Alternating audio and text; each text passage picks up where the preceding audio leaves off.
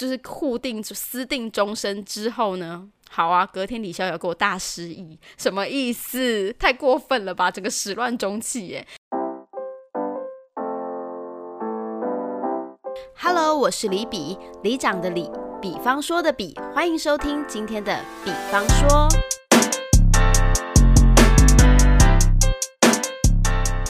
你脑中现在想起的第一首歌是什么呢？其实我也开始想调整自己，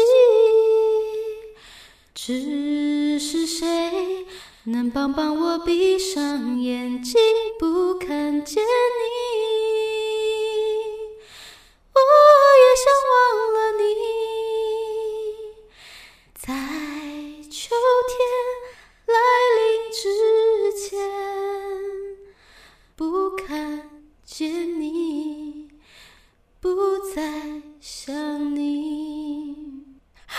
个屁呀！哈 哈好认真哦！我的天哪，这首歌呢是侯湘婷的《秋天别来》，是不是很复古的一首歌呢？我发现我非常喜欢在我的节目里面唱老歌给大家听，因为那好像都是我小时候很爱的歌曲，然后所以这个时候就可以想要拿出来唱一下。因为现在新歌真的也不太会唱了，有啦，上次那个一百零五度的你还蛮新的，所以现在又立刻把大家拉回了一个很久远的年代。这首歌叫《秋天别来》，嗯，不知道大家对这首。歌的印象是什么？有些人对他的印象像可能觉得他是伍思凯的一首歌。我对他的印象是来自于一款游戏，叫做《明星志愿》。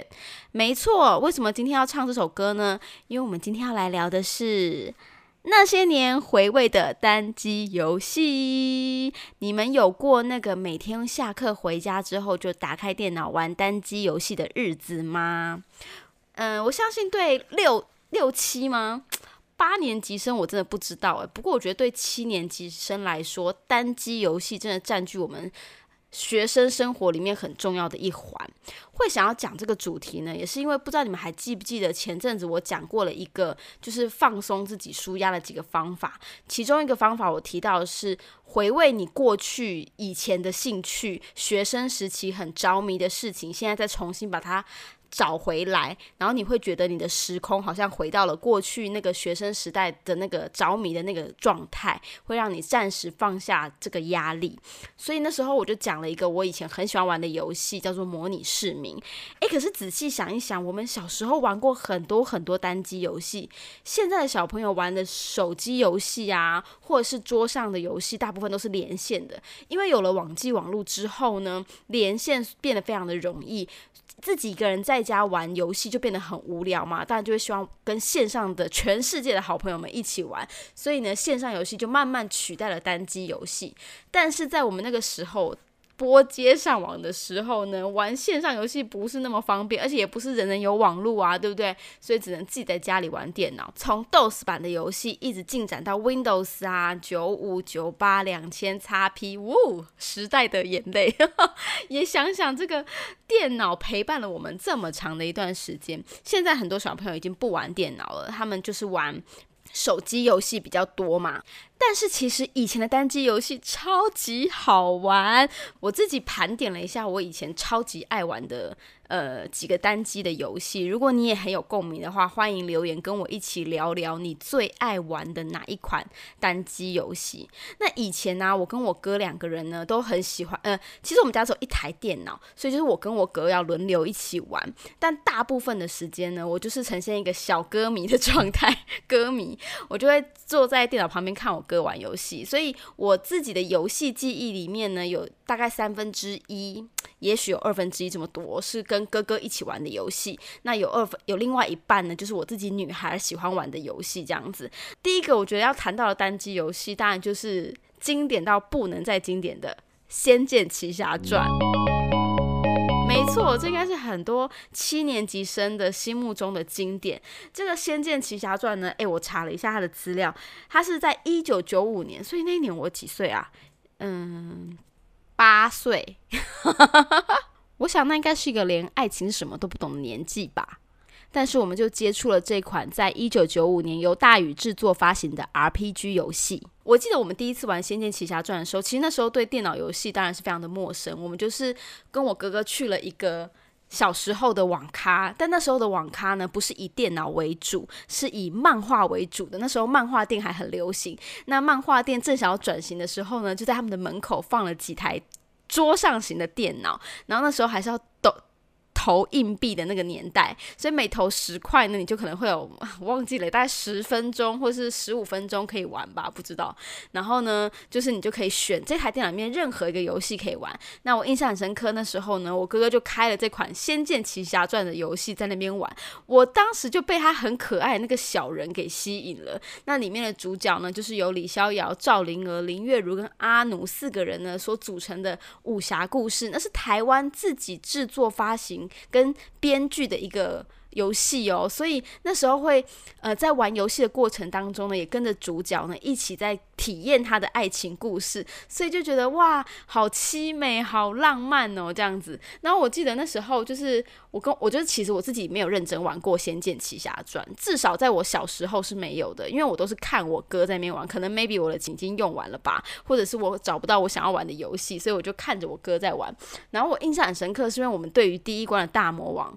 就一直打不过，然后我我们我哥就卡在那里很久，然后我就看到他一直投钱，一直投钱。可是那一关就是过不了。那个大魔王其实现在想想是一个很容易的第一开始的魔魔王，可是我们就花了很长的时间。而且你也知道，那不是一个氪金的年代，所以不是你硬币投的多，它就会让你过。我们就真的只能硬着头皮，可能去练功练功，然后再打再打之类。而且又没有秘籍，所以我们就真的是一直玩一直玩，在那边花了非常多的钱。真的，我我觉得那一个。网咖店的一有一个柱子，一定是我跟我哥投钱投来的。对，玩这个游戏呢，我们花了很多时间，然后可能是后来真的太想破关了，又不想每天去那边花钱，所以我们后来就自己买了正版的游戏片回来玩。然后我记得他后来其实还有改过很多很多不同的版本，就是有优化版的。然后当然他也出了非常多的代，这个 IP 在后来游戏界真的是历久不衰，对不对？然后我自己其实没有玩过的原因，是因为我本身是一个大路痴，所以呢，我真的对于迷。宫非常的不在行，它已经是二 D 了，我还真的很不能走迷宫，所以以我的程度来玩的话，我一定会一直不停的在什么凤凰鸟树啊，或是僵尸鬼王的地图里面打圈，而且我永远不记得这条路我走过，直到我看到开过的宝箱，我才会知道，OK，这里我走过。所以，我而且我其实是一个很讨厌练功练等的人，我没有办法像我哥一样在那个地图里面玩的。一个小时、两个小时，就为了把一个技能学会，把一个武功学到最高，我真的没办法。我就很想要赶快走到底，告诉我下一关怎么走。可是我如果走很快的话，我可能等级不够，就打不过魔王，我就很容易放弃。对，所以我真的觉得，就是这种 RPG 的游戏呢，真的不适合我玩。我就很喜欢看剧情，所以我就宁愿在我哥旁边当个小跟班，当个小歌迷，就看我哥玩，我就觉得心满意足了。而且小时候啊。都觉得哇，赵灵儿好美哦，然后好想像林月如一样这样子，很英姿飒爽，就是觉得哇，武侠片武就是很潇洒的感觉。然后阿奴就是很鬼灵精怪这样子，觉得哇，每个女主角怎么都这么美。如果是李逍遥，我一定不知道要选谁，那神经病对不对？就会自己在那边幻想。哎，可是长大之后才发现，这故事超大的 bug，就是李逍遥就是跑到人家那个岛上面去要投药，然后就随便去看人家洗澡，这已经够变态了，还把人家衣服。拿走过不过分，值不值得报警？然后更重要的是，好，那你现在看人家身体，你决定要娶人家也 OK。他们两个就这样子，就是互定私定终身之后呢？好啊，隔天李逍遥给我大失忆，什么意思？太过分了吧，整个始乱终弃耶！然后最后又给我遇到什么林月如，跟每个女的都勾勾底，还可以去比武招亲，你就有赵灵儿了，你还跟我比武招亲，然后还说哦，我不知道，我只是想要上来跟你比划比划，屁嘞！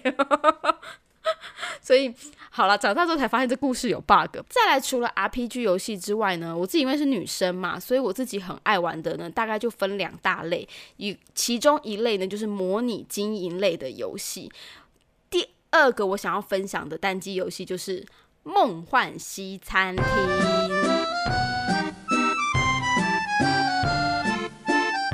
你没有玩过吗？梦幻西餐厅是在一九九八年由华谊国际发行的，当时那个年代啊，华谊跟大宇应该是两大龙头吧？哎，我也不知道，我随便讲讲的。但我就觉得他们两个都是我很常玩游戏里面会出现的那个的那个游戏公司。那这个梦幻西餐厅呢，是我刚刚提到它是模拟经营类的嘛，所以它就顾名思义，它就是经营一家西餐厅。那它就一开始的时候呢，就你就要选一个。餐厅的样子，呃，餐厅的店面，然后帮他摆桌子，然后雇员工等等的。那我记得他有出第二代，而且第二代他就是因为他第一代其实他是比较西餐厅型的，所以你可能就会是。很多西式的料理，然后第二代之后呢，他就主打决战全台湾还什么的，所以他请到了当时台湾的歌手叫做丁小晴，没想到吧？他那时候代言了这款游戏，而且只要艺人有代言的话，那个游戏多少都会跟艺人的那个形就是牵上一点关系。比方说，你一定会有个员工叫做丁小晴，然后你可以用他，他技能超强之类的。然后我记得。二代的话，就是它是比较多台湾的小吃，就会有一些鹅啊煎啊这种臭豆腐这种夜市小吃，可是，一盘在餐厅里面卖就要四百五百这样，超级暴利，超级贵。然后我记得我很喜欢它的音乐，就是它是可以选择各种不同的西餐厅的音乐，然后就呃听起来就很慵懒啊，就是那种很很法式的味道什么的。我觉得我在小时候玩游戏的时候听音乐对我来说也是一种享受。然后我觉得这个游戏最难的地方就是它。餐厅的摆设，因为从那个时候，我那时候也差不多是你知道小学吧，然后我就要学一个餐厅收银台要放在哪里，然后我就会以我自己的印象嘛，然后就想说，哦，我收银台可能要放在餐厅里面，然后厨房要放在哪里，然后餐桌怎么放什么之类的。后来看了攻略才知道，哦，他的餐厅有分为什么接待台跟收银台，那应该要放在门口，这样速度才会快。然后呢，为了要让那个员工，就是你的。服务生跟出餐口很近的话呢，你的服务生安排的要离出菜口近一点，然后又不能离桌子太远，等等这些小美感。哎，殊不知我玩这个梦幻西餐厅，玩到后来读餐饮科，所以我真的时候真的觉得我是 我有超前部署的感觉，你知道吗？我在学一些餐厅理论的时候，我都会想到，哦，我以前玩梦幻西餐厅的时候，都知道那个要怎么摆，两人桌要摆在一起，四人桌要摆在一起，这好像大家都知道。对，但是我记得有时候我们在玩的时候呢，都会有一些很执着的点，比方说，我们就会在那个游戏开始的时候，就你全部前期都设定好，然后开门了之后呢，就会开始有很多路人在那个道路上熙熙攘攘的，然后你就会一直用这样一直点，一直点，一直点。原因是因为呢，你要把那个路人全部拉进餐厅来。其实我一直不知道到底有没有用，可是我们就疯狂点，可能毕竟也没事找事做。然后里面呢，一定会有一个走的特别快的一个白人，然后你就想说，啊，这个人一定是隐藏角色，他进来一定可以点什么，给我最高的评价什么之类的，就自己在那边脑补一些剧情，然后就每次疯狂点，然后就想说这里什么时候会出现那个白人。然后我记得就跟我。第一，我跟我哥一直在那边点点点点点，最后有一次终于把那个白人点进来了，超爽，就进来。两位根本就不是什么大顾客，自己在那边觉得他应该是一个神秘人物，其实他就只是一个走的比较快的路人而已。然后还有我们那时候还玩一个很贱的，是一个小秘技，可能也是网络上看来的，就是他说如果你已经经营到一个地步的时候，你会有定位，所以如果你在今天闭店之前接到明天有一个六人的定位，这时候你就要闭店之后马上去进货六份餐点。随便你就进很烂的那种蛋包饭六份，然后你就把价钱调到九万九千九百九十九，就调到顶就对了。隔天开门的时候呢，就不会有人进来，因为他们知道这家店很贵，就是他们会看那个，就是设系统设定，就是会依照你的定价的高低，他会看人会不会进来的多一点这样子。那因为你设定那么高，就不会有人进来。然后那一组定位的客人他就一定要来，所以他就会那组定位的客人就来了之后就会消费六盘九万多的那个蛋包饭，直接把你的薪资资资资产暴增。超 超贱的这一招，那时候我们觉得这招超好用，可是后来都再也接不到订单了。但我觉得很好玩。然后那时候，可是我有点忘记我有没有玩到破关还是什么的。就我对游戏的那个执着都不是破关，就我只在乎它的过程好玩。所以我自己的印象中，我很多游戏都没有认真破关过。除了这款之外呢，还有一个养成类的游戏呢，叫就是也蛮类似的，就是疯狂摇摇杯跟便利商店这两个也是刚跟刚刚一样是那种模拟经营类的。我有点忘记他们是哪一家公司出品的，但反正都是蛮可爱的那种的那种呃。画面游戏画面，那它一个就是疯狂摇摇杯，顾名思义就是有手摇饮经营手摇饮的，然后一个就是经营便利商店的，那模式也都大同小异，大概就是要赚钱，然后它就会是那家就是我们开一间店的，就是相关的。一些工作都要做，进货、补货、招聘员工，然后做宣传等等的。那便利商店的话，就是一直补货，一直补货，真的就是一直补货，没别的了，无聊。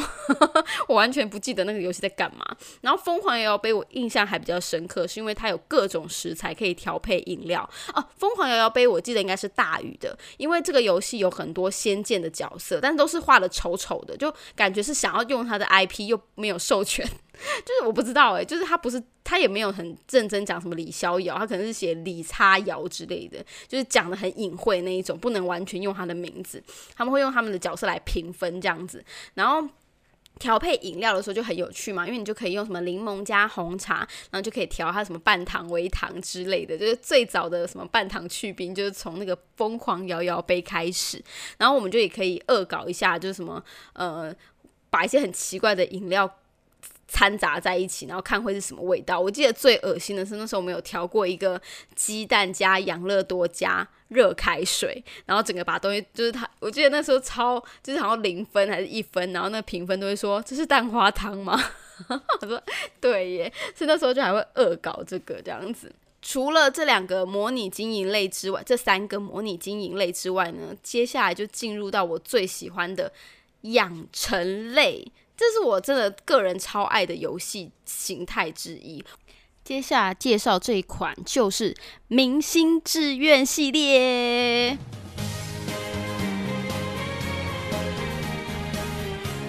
他是不是也是大鱼的啊？有点忘记了。然后那个年代呢，我们就是自己很想当明星嘛，但没有办法当明星，所以我们就透过明星志愿呢来了解明星都在干嘛。诶，我们才会知道说，在他没有名气的时候呢，他先去打工，然后呢增加一点名气，就是可能要去民歌餐厅驻唱，然后或者是要上一些乐理的课，增加自己的舞蹈什么之类，不啦不啦不啦的。哦，明星志愿的第一代呢，那时候其实好像是不是 DOS 版的，还是什么样？反正就。是画面非常粗糙那一种，而且非常难，超难。他你是经那时候你是经纪人，然后你要负责培育明星这样子。它是一九九五年的，后来到一九九八年之后推出的就是这个《明星志愿二》呢，画风呢跟整个游戏的流畅度呢就完全的不一样，而且也从经纪人模式变成个人模式，就是你自己就是经纪人，所以你自己要帮自己去。排那个行程这样子，然后做一个明星的养成。那而且啊，因为还记得吗？我讲到他的代言人是侯湘婷，所以只要你把明星的名字，他是可以自己取的。你如果取叫侯湘婷的话，直接就是你知道。开技能技就是你的初始技能就超高，然后后来到了两千年之后呢，就又有了一款叫做《明星志愿两千》，它就是把原本的女生明星呢改成了男生的明星，而且就是你一样可以养成这个男明星嘛，而且在这一次呢，《明星志愿》偷偷的加了一点微微的。我有感受出来，但不知道别人有没有感受出来的 BL 剧情的设定哦，就是你的那个男明星是可以跟某一些男艺人搞搞暧昧的，但那时候没有特别明显。直到二零零五年的《明星志愿三》出来了之后，里面就直接有了很斩钉截铁的 BL 剧情，里面就有出现。因为到了明三之后呢，他其实又回到了经纪人模式。那明三的玩游戏的类别就更丰富了，它有更多的明。明星，而且每个明星触发的条件又不一样。那你身为一个经纪人，然后你培养一间公司，然后你还可以组团哦，你还可以把两个明星。就是扛拜在一起，让他变成一个团体，然后去到处征战这样子。所以那时候呢，这个小小的经纪人呢，就也会可以跟男艺人谈一些 BL 的感情、BL 的恋情，所以就收买了很多腐女。我记得那时候我在攻略版，就是在那个游戏网站的时候，看到超多女生在写这一对，我我有点忘记那个主角名字，就是反正他们两他们那一对的。番外的那种剧情，就对，就自己在那边幻想一些他们成名之后的剧情、小说等等的，就代表大家真的对这个这个设定非常的津津乐道。而且我为了要完成他所有的结局，我还买了。那个攻略本，因为我记得他名三，他有一个很讨厌的，很 也不是很讨厌，就是他有一些结局是你第一轮玩怎么样都玩不出来的。比方说某一个艺人会死，比方说你完全没有办法在第一轮的时候收集到、收集呃收集其他要的道具，一定要到第二轮，就是你整个剧情第一遍玩完之后存档，再玩第二次之后。剧情才会触发，所以这个这个设定真的是很烦呢，你就会因此一直玩。而且你看，就是不管是名二、名三，它都有非常多的事业结局或者是爱情结局，可以让你不同的组合。然后，但是我绝对是没有把它全部开过的啦。但是就是在攻略本里面，我们就还是会去。看说哦哪一月要做什么事情，你才可以在什么时候接到什么通告等等的各种技能的触发，所以不管是各种感情结局、事业结局，还是通告等等的，对我们当时来说都满足了我们想要跟明星谈恋爱，还有当明星的这两个梦想，你知道一次合而为一。所以明星志愿系列真的非常好玩，但后来呢，整个有点就是你知道走中了一点点，所以到明星志愿三之后呢，出了很多资料片，然后。嗯，就整个画风跟游戏剧情的设定也没有那么的贴近，就是现代了。他就可我不知道哎，然后有点名字也都怪怪的，就是名字都很诗情画意，我都搞不清楚他哪里来的人，所以我自然而然就没有非常想玩。然后也没有出到线上版，所以就手游也都没有，所以我就觉得很可惜。就如果明星之约有出个什么复刻版，或者是我刚刚讲一讲之后，我就觉得哦，好想玩哦。但是那个明三明星志愿三的那个。呃，电脑的要求很大，因为它有很多三 D 的东西这样子，然后所以电脑不好，还真没有办法玩。所以《明星志愿》真的是我呃玩这么多游游戏以来耐玩度最高的一个游戏，也是我印象最深刻。但是是长大之后好像就没有办法再重新玩回去的一个游戏，我自己这么觉得啦。哎，今天讲很长哎，不行，我不能再讲下去了，所以我这一集要先。懂嘞，我要先停住，下次再告诉你们还有哪几个单机游戏是我在学生时期非常喜欢玩的游戏。你们也可以在留下面留言告诉我，你在学生时期小时候最喜欢玩的单机版游戏是哪个？来看看会不会猜中我下个礼拜要跟你们分享的另外三个游戏哦。那今天的比方说就到这边啦，我们下次见，拜拜。